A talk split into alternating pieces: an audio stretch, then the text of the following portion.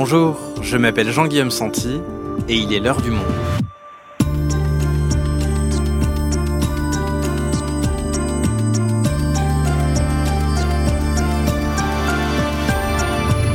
Avant de démarrer notre épisode, sachez que l'heure du monde sera bientôt en live. Le 20 juin, je recevrai Sylvie Kaufmann pour un épisode enregistré en public.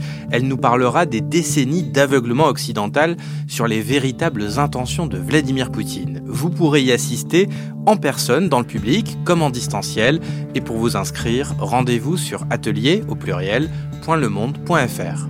Passons au sujet du jour. Ils sont de longue date consommés dans des fêtes pour leur pouvoir hallucinogène, mais désormais, les psychédéliques sont étudiés avec beaucoup de sérieux par les médecins. LSD, champignons ou encore kétamine, autant de produits psychoactifs qui pourraient aider à soigner certains patients atteints de dépression, d'addiction comme l'alcoolisme ou encore de stress post-traumatique. C'est en tout cas ce que les scientifiques tentent de démontrer après s'être méfiés de ces substances pendant plusieurs décennies. Quels sont les effets de ces molécules sur le cerveau En quoi les psychédéliques représentent-ils une alternative au traitement classique Existe-t-il des risques Dans cet épisode, des psychiatres et des chercheurs spécialistes du sujet nous répondent. Dépression, alcoolisme, anxiété, les psychédéliques peuvent-ils nous soigner? Un épisode de Claire Lays, réalisation Thomas.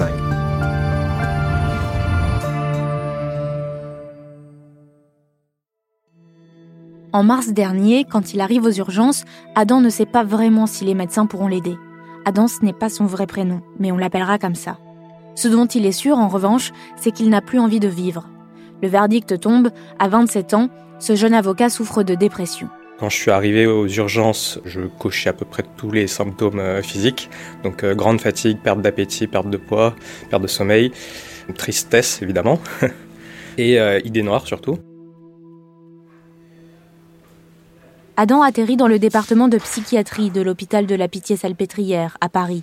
C'est le psychiatre Hugo Botman qui le prend en charge. Et pour le soigner, il ne lui propose pas un traitement conventionnel, mais de la kétamine. Car ici, l'hôpital dispose d'une unité spécialisée. La kétamine, c'est une molécule dissociative qui a été utilisée en anesthésie depuis les années 60 et qui est aujourd'hui utilisée en psychiatrie. Il faut savoir que les traitements antidépresseurs classiques, conventionnels, ils mettent environ un mois, un mois et demi à agir, à être efficaces sur les symptômes, alors que les traitements d'action rapide, comme la kétamine ou les traitements psychédéliques plus classiques, par exemple la psilocybine, agissent en quelques heures sur les symptômes de la dépression une administration qui se fait pendant 40 minutes euh, dans une chambre euh, très spécialisée, un peu calme, avec un environnement qui est vraiment adapté.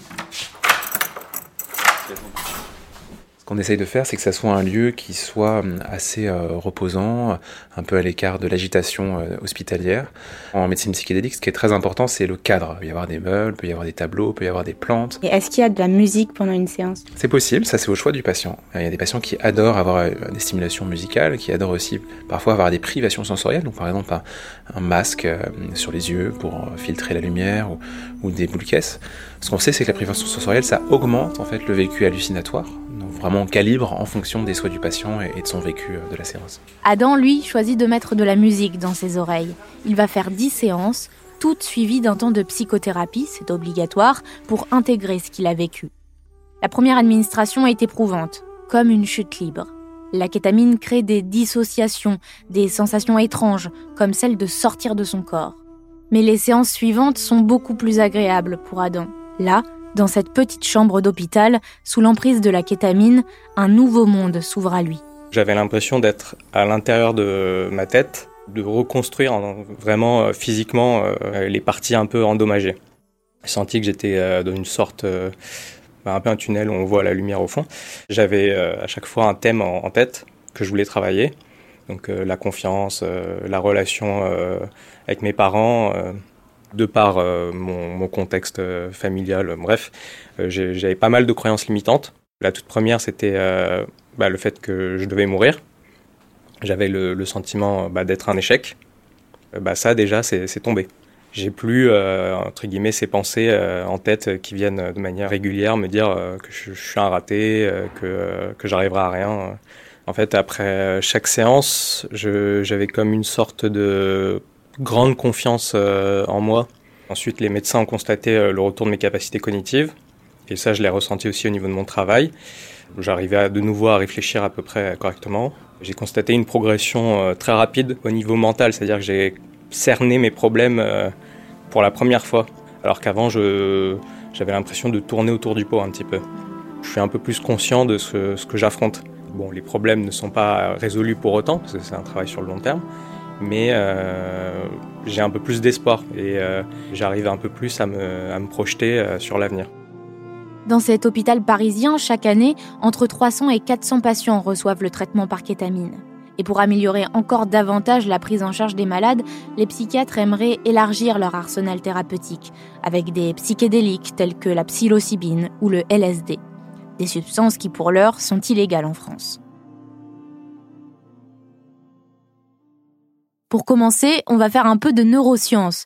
Il faut bien définir ce que c'est, un psychédélique. Et non, ça ne se résume pas à un produit qui permet de voir des éléphants roses.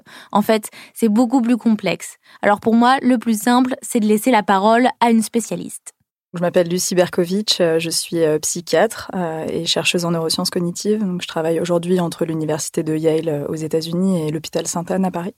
Un psychédélique, donc c'est une molécule, une substance qui appartient à une classe pharmacologique particulière et euh, elle va être définie par euh, différentes choses. D'abord par les effets. Donc il a été remarqué que ces molécules, elles donnaient des effets euh, subjectifs avec des distorsions visuelles, une sensation d'altération de la perception du temps et de l'espace, par exemple.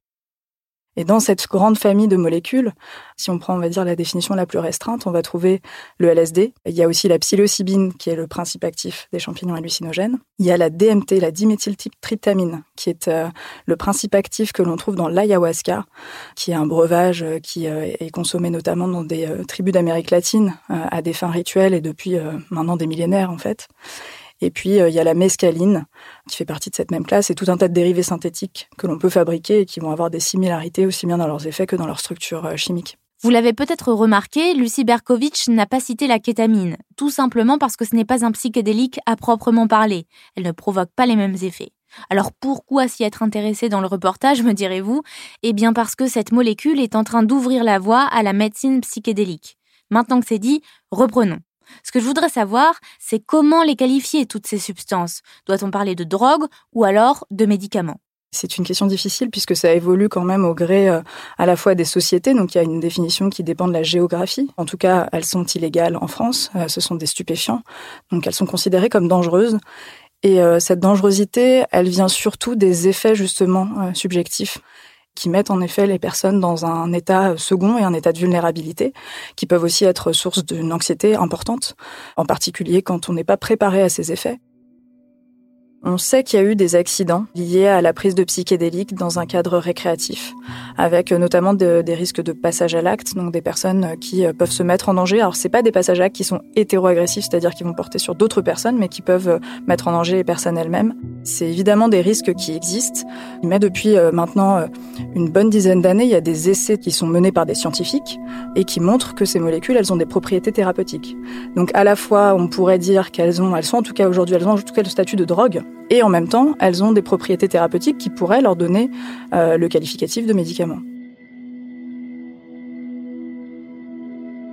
Des potentiels médicaments donc, mais pour soigner quoi comme pathologie? Aujourd'hui, il y a plusieurs études qui ont montré que la psilocybine, euh, donc le principe actif des champignons hallucinogènes, pouvait apporter euh, des bienfaits dans le cadre de troubles dépressifs qui ne répondent pas au traitement habituel, dans le cadre de conduite addictive, addiction au tabac, addiction à l'alcool, avec une assez grosse publication aussi l'année dernière euh, qui montrait une réduction majeure du nombre de verres consommés par des personnes qui sont dépendantes à l'alcool après une administration de psilocybine versus euh, placebo. Une autre étude là donc qui va commencer euh, en, France qui évalue l'efficacité du LSD pour maintenir l'abstinence dans le trouble lié à l'usage de l'alcool aussi. Hein. On sait que c'est une, maladie qui fait des ravages, donc il y a un fort besoin de soins. Il y a des médicaments qui aident, mais il y a beaucoup de patients pour qui ces médicaments sont pas suffisants et pour aider des patients qui euh, présentent euh, de l'anxiété dans des contextes de fin de vie, donc qui sont en soins palliatifs avec euh, une maladie en stade terminal et qui peuvent présenter des angoisses de mort et, qui vont pouvoir être soulagés par l'administration de ces molécules. C'est pas une, administration qui est classique puisqu'il s'agit d'une administration qui va se faire en association avec de la psychothérapie. Et ça, c'est quand même un point qui est extrêmement important, puisque aujourd'hui, dans le cadre médical, il n'y a pas d'administration isolée. Il y a vraiment tout un processus à la fois de préparation, d'accompagnement et de débriefing qui permet de sécuriser les prises. Et en ça, c'est très différent de la prise récréative qui peut exister en dehors du champ médical. Mais alors comment expliquer ce qui se passe au niveau du cerveau pendant une prise de LSD ou de psilocybine par exemple? On n'a pas encore parfaitement cerné les mécanismes qui sous-tendent les effets thérapeutiques qui sont observés. Ce qu'on sait, c'est que ces molécules, elles viennent activer des récepteurs à la sérotonine.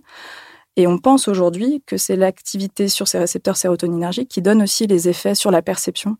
Ce que décrivent en tout cas les personnes, c'est qu'elles ont le sentiment sous l'effet de ces molécules, de pouvoir voir les choses différemment, d'être moins dans des processus de rumination et de pouvoir euh, poser un œil neuf sur leurs difficultés, parfois trouver des solutions qui sont différentes il peut y avoir une expérience de bien-être qui va leur permettre ensuite de quelque part capitaliser sur ce bien-être qu'elles ont ressenti et que parfois elles n'ont pas ressenti depuis très longtemps, hein, notamment chez les personnes qui ont des tableaux dépressifs chroniques. Et donc ça permet de se sortir un peu de cet état, de pouvoir euh, se dire bah, c'est possible de vivre les choses différemment. On va pouvoir faire du travail psychothérapeutique à partir de cet état un peu différent et de ce changement de perspective qui est induit par ces molécules. Comme pour tous les produits classés stupéfiants, on se pose la question de l'addiction. Aujourd'hui, les essais cliniques avec les psychédéliques se déroulent majoritairement en une à trois prises maximum, espacées de plusieurs semaines. Mais alors, est-ce que le risque de devenir accro existe? Avec les psychédéliques, il n'y a pas de symptômes de manque. La, prise peut être assez éprouvante, hein, puisque ces effets sont très forts, les gens sont dans des états très différents d'habitude, et il faut quand même réussir à gérer ça, et c'est pas non plus euh, facile. Mais euh, quand ces effets s'estompent, d'une part, c'est souvent une montée, une descente qui est assez progressive. Si on compare à d'autres euh, molécules, je pense notamment à la MDMA, l'ecstasy, où la montée peut être un peu brutale, la descente peut être un peu brutale. Et surtout, euh, ces effets, euh, quand ils disparaissent, ils laissent place plutôt à un retour à la normale, à un sentiment de pouvoir revenir à sa vie habituelle avec quelque chose en plus. En tout cas, c'est ce que décrivent les usagers. Sans qu'il y ait une sensation ni de nostalgie tellement de l'état dans lequel ils ont été, ni de mal-être physique, ni d'anxiété, ni de craving, c'est-à-dire d'envie tout de suite de reprendre euh, la, molécule. Ce qu'on observe, par exemple, avec la cocaïne, la cocaïne ou euh, d'autres molécules de synthèse, euh, où les gens, très vite, ils disent, bah là, j'ai plus l'effet, j'ai très très envie de retrouver cet effet parce que c'est difficile de revenir à mon état habituel. Donc on n'a pas tellement cette difficulté avec les psychédéliques.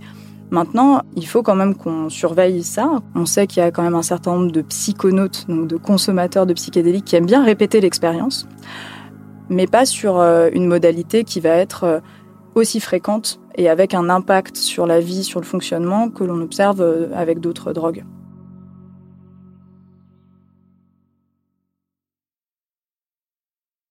Donc si je résume, ces molécules ne génèrent pas de risque majeur d'addiction et elles pourraient aider à soigner des maladies très complexes comme la dépression.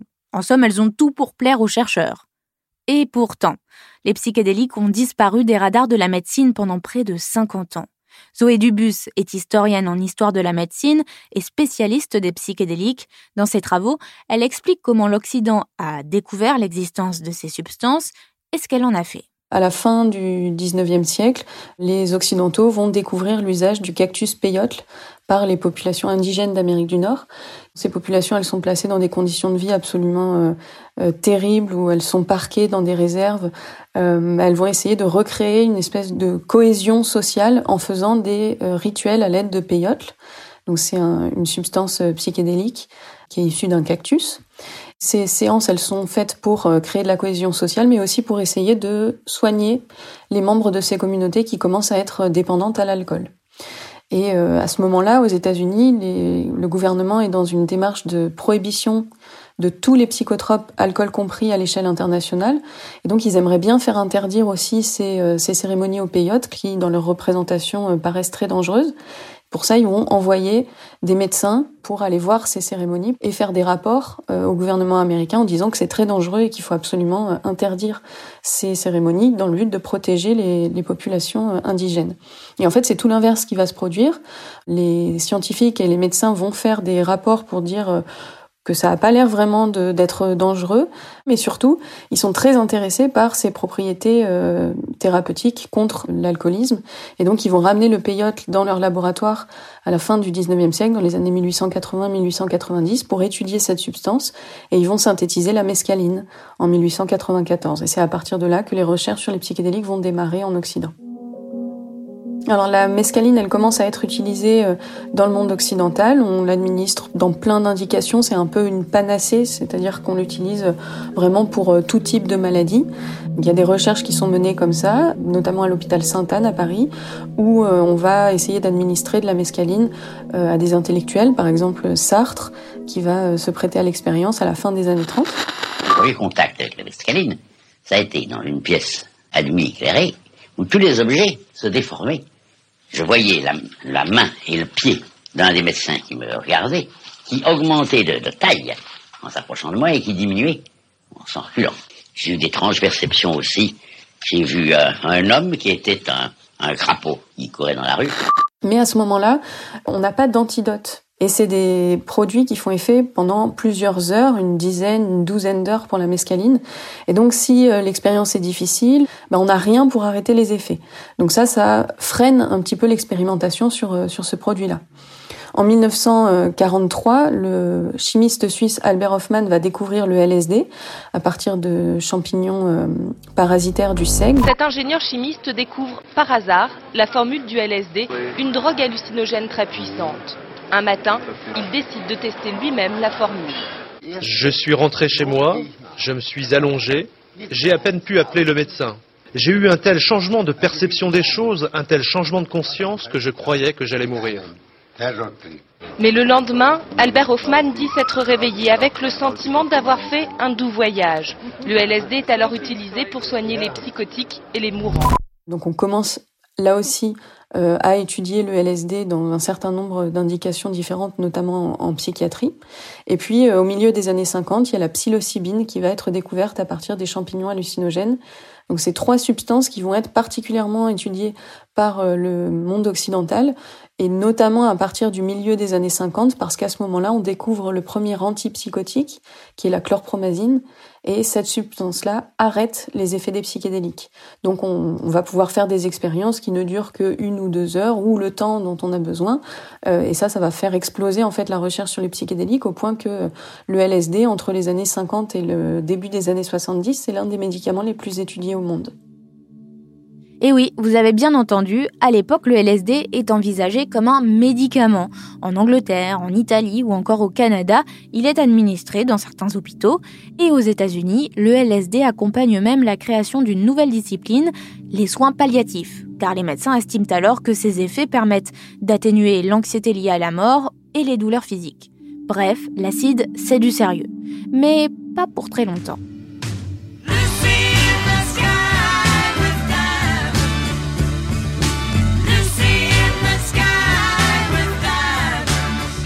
Nous sommes au milieu des années 60 et les psychédéliques échappent au contrôle des médecins.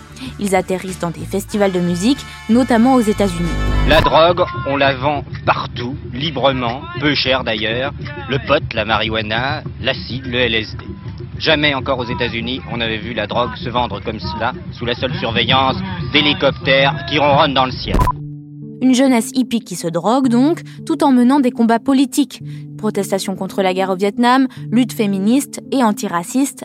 Autant de revendications qui inquiètent les conservateurs. Alors, pour les décrédibiliser, le gouvernement américain diffuse une propagande dans la presse. L'idée est d'établir un lien direct entre cette contre-culture qui dérange et la consommation de psychédéliques. Et ça marche. Une panique morale déferle sur les États-Unis. Résultat, à la fin des années 60, les psychédéliques sont classés dans la liste des stupéfiants. Une décision qui n'est pas censée mettre en péril la recherche scientifique. Mais de fait, ce sera le cas, comme nous l'explique l'historienne Zoé Dubus. Les contraintes administratives sont désormais trop importantes pour que les médecins puissent continuer à soumettre des protocoles de recherche. Les financeurs ne veulent plus mettre de l'argent dans ces expériences parce qu'elles deviennent de plus en plus stigmatisées. Et puis les patients eux-mêmes ont peur de ces substances qui sont présentées dans les médias comme extrêmement dangereuses. Et cette panique morale touche aussi la France. En témoigne cet exemplaire de notre journal, Le Monde, daté d'avril 1966. On y trouve la première chronique sur les psychédéliques, signée par la journaliste et médecin Claudine Escoffier-Lambiotte. Vous allez voir, elle est légèrement anxiogène. Les hallucinogènes, le LSD, représentent sans conteste les plus redoutables, les plus irrémédiables des poisons de l'esprit. Les Aztèques, qui les connaissaient bien, avaient su en limiter l'usage à des fins rituelles. Leur société était sans doute mieux structurée. Mais la nôtre laisse déferler dans le silence et l'inaction la plus dangereuse vague de folie que le monde ait jamais connue. Des affirmations qui font fi des études médicales sur les psychédéliques, qui démontraient déjà à l'époque les vertus thérapeutiques de ces substances. Mais la machine est lancée, d'autres médias s'emparent du sujet et n'hésitent pas à amplifier le phénomène. Des journaux euh, qui titrent LSD une bombe atomique dans la tête, le Figaro qui titre LSD péril pour l'humanité, avec des articles dans lesquels on parle de une dose de LSD qui pourrait intoxiquer des milliers de personnes si c'était versé dans de l'eau. Un mois et demi seulement après la publication des poisons de l'esprit dans le monde, le gouvernement français est le premier pays au monde à classer les psychédéliques dans la liste des stupéfiants, donc à interdire leur usage en dehors d'un cadre euh, médical. Donc la France interdit les psychédéliques avant même les États-Unis qui le feront seulement deux ans plus tard. Les recherches scientifiques officielles vont donc s'arrêter dans le monde occidental au cours des années 70. Mais alors, comment expliquer le retour des psychédéliques en médecine? Par les avancées de la science déjà, qui ont permis aux médecins d'étudier plus précisément le fonctionnement de ces molécules, mais aussi par ses échecs, car les traitements traditionnels ne sont pas efficaces sur tous les patients. C'est ce que nous explique la chercheuse Zoé Dubus. Par exemple, dans la dépression ou dans le stress post-traumatique, il y a un pourcentage élevé de patients qui répondent pas aux traitements qui sont disponibles et pour lesquels on va chercher à trouver d'autres euh, manières de les prendre en charge. Des médecins en parcourant la littérature internationale sur ces maladies, vont découvrir qu'il y a eu énormément de recherches en fait qui ont été menées avec les psychédéliques. Et donc pourquoi pas repartir en fait de là où on, s'est arrêté pour euh, réévaluer l'intérêt thérapeutique de ces substances dans ces indications. Si l'intérêt pour les patients semble se confirmer, pour les finances publiques, c'est une toute autre histoire, car les thérapies psychédéliques coûtent cher, et si elles sont adoptées, c'est l'ensemble du système de prise en charge qu'il faudra adapter. À partir des années 60, euh, le modèle de la psychiatrie, ça a été d'ouvrir les asiles psychiatriques, parce que on a désormais eu des médicaments, notamment les antipsychotiques, les premiers neuroleptiques qui ont permis de soulager suffisamment les symptômes des patients pour pouvoir les renvoyer chez eux et qui passent pas leur vie entière dans les asiles psychiatriques. Ça a été une véritable révolution à cette époque-là et la psychiatrie a eu envie de continuer dans ce modèle-là, c'est-à-dire de donner des médicaments aux patients pendant plusieurs mois, voire pendant plusieurs années, pour leur faire une espèce de béquille, sans qu'ils soient forcément guéris, mais au moins pour qu'ils puissent se maintenir et avoir une vie euh, à peu près normale. C'était un modèle qui était assez peu coûteux pour la société. En fait, aujourd'hui, on se rend compte que ce modèle-là, donc, il ne fonctionne pas pour un certain nombre de patients, que ça pourrait être intéressant de revenir à un système où on va donner des psychédéliques à une personne, non plus pour que euh, les symptômes, on mette une espèce de chape de plomb sur les symptômes et que la personne ne pense plus aux événements euh, traumatiques, à ses problèmes en fait, avec les antidépresseurs, euh, c'est comme ça que ça fonctionne. Au contraire, avec les psychédéliques, on va faire en sorte que les patients se confrontent à leur trauma et essayent de trouver une solution avec l'aide du psychiatre. Donc c'est un modèle thérapeutique qui, à court terme, est beaucoup plus coûteux parce qu'on va devoir prendre en charge les patients pendant toute une journée entière, voire les faire dormir dans l'hôpital ou dans le service et euh, faire euh, donc des séances avec des psychiatres qui restent en permanence au chevet des patients pendant 8, 10, 12 heures et puis ensuite des séances d'intégration pour euh, intégrer tout ce qui aura émergé pendant la séance avec psychédélique. Et ce qu'on observe pour l'instant, c'est une très forte réduction des symptômes dépressifs jusqu'à euh, plusieurs mois, six mois et parfois euh, un abandon en fait de tous les symptômes dépressifs, donc euh, des patients qui sont définitivement guéris. Et pour la psychiatre et chercheuse Lucie Berkovitch, cette nouvelle approche aurait une autre grande vertu, celle d'améliorer la coopération entre les différents professionnels de la santé mentale. C'est vraiment l'association de la psychothérapie et du traitement médicamenteux. Aujourd'hui, de manière un peu étrange, on peut observer une sorte de clivage entre les médications et la psychothérapie. Parfois, les patients sont suivis par un psychothérapeute et puis ils vont avoir un psychiatre qui va faire les ordonnances et donner les médicaments, mais c'est pas les mêmes personnes et parfois ces personnes d'ailleurs ne, ne, se parlent pas. Moi, à titre personnel, mais euh, je ne suis pas la seule et de nombreux collègues euh, évidemment euh, travaillent bien sûr sur le plan relationnel avec leurs patients. Mais ça reste quand même deux choses qui peuvent être dissociées. Et avec les psychédéliques, tel que c'est proposé aujourd'hui, c'est pas possible. Donc, euh, ça remet au cœur le travail humain et relationnel de la prescription médicamenteuse et de l'action pharmacologique avec cette synergie hein, qui euh, vraisemblablement est la clé pour beaucoup de difficultés que rencontrent les patients, à la fois parce que euh, sans médicaments, bah, parfois ils ont des symptômes qui sont tellement envahissants qu'on peut difficilement faire la psychothérapie, puis sans psychothérapie, bah, le traitement médicamenteux il peut aider, mais peut-être qu'il y a un certain nombre de problématiques de fond qui peuvent pas être résolues. Cette association un peu main dans la main de la psychothérapie et du traitement médicamenteux, je trouve que c'est un des enjeux qui est très intéressant. Et donc, les thérapies psychédéliques, c'est pour quand? Certains pays ont déjà commencé, comme la Suisse et l'Australie, mais seulement pour un nombre très limité de patients. En France, on n'en est pas là. Les essais cliniques n'ont pas encore commencé, il faudra donc plusieurs années avant d'obtenir un consensus scientifique. Une attente qui pousse certaines personnes à se tourner vers des thérapeutes underground. Mais ces pratiques sont dangereuses selon la psychiatre Lucie Berkovitch. C'est un problème en fait. On ne sait pas si euh, les thérapeutes en question euh, sont vraiment formés. On ne sait pas exactement de quelles molécules il s'agit et si ces molécules sont de bonne qualité. Et euh, il s'agit de personnes qui sont en grande souffrance, qui en général ont recours à ça. Donc il y a clairement une vulnérabilité de ces personnes et des risques de dérive qui sont assez majeurs. Je pense que vous l'avez compris, les psychédéliques, c'est pas magique. Un trip sous LSD dans la forêt ne guérira pas l'alcoolisme de notre meilleur pote ou la dépression longue durée de cette tante qu'on aime tant. Alors, laissez-nous le temps de finir nos recherches, disent les médecins. La révolution psychédélique est en marche, mais elle avance à son rythme.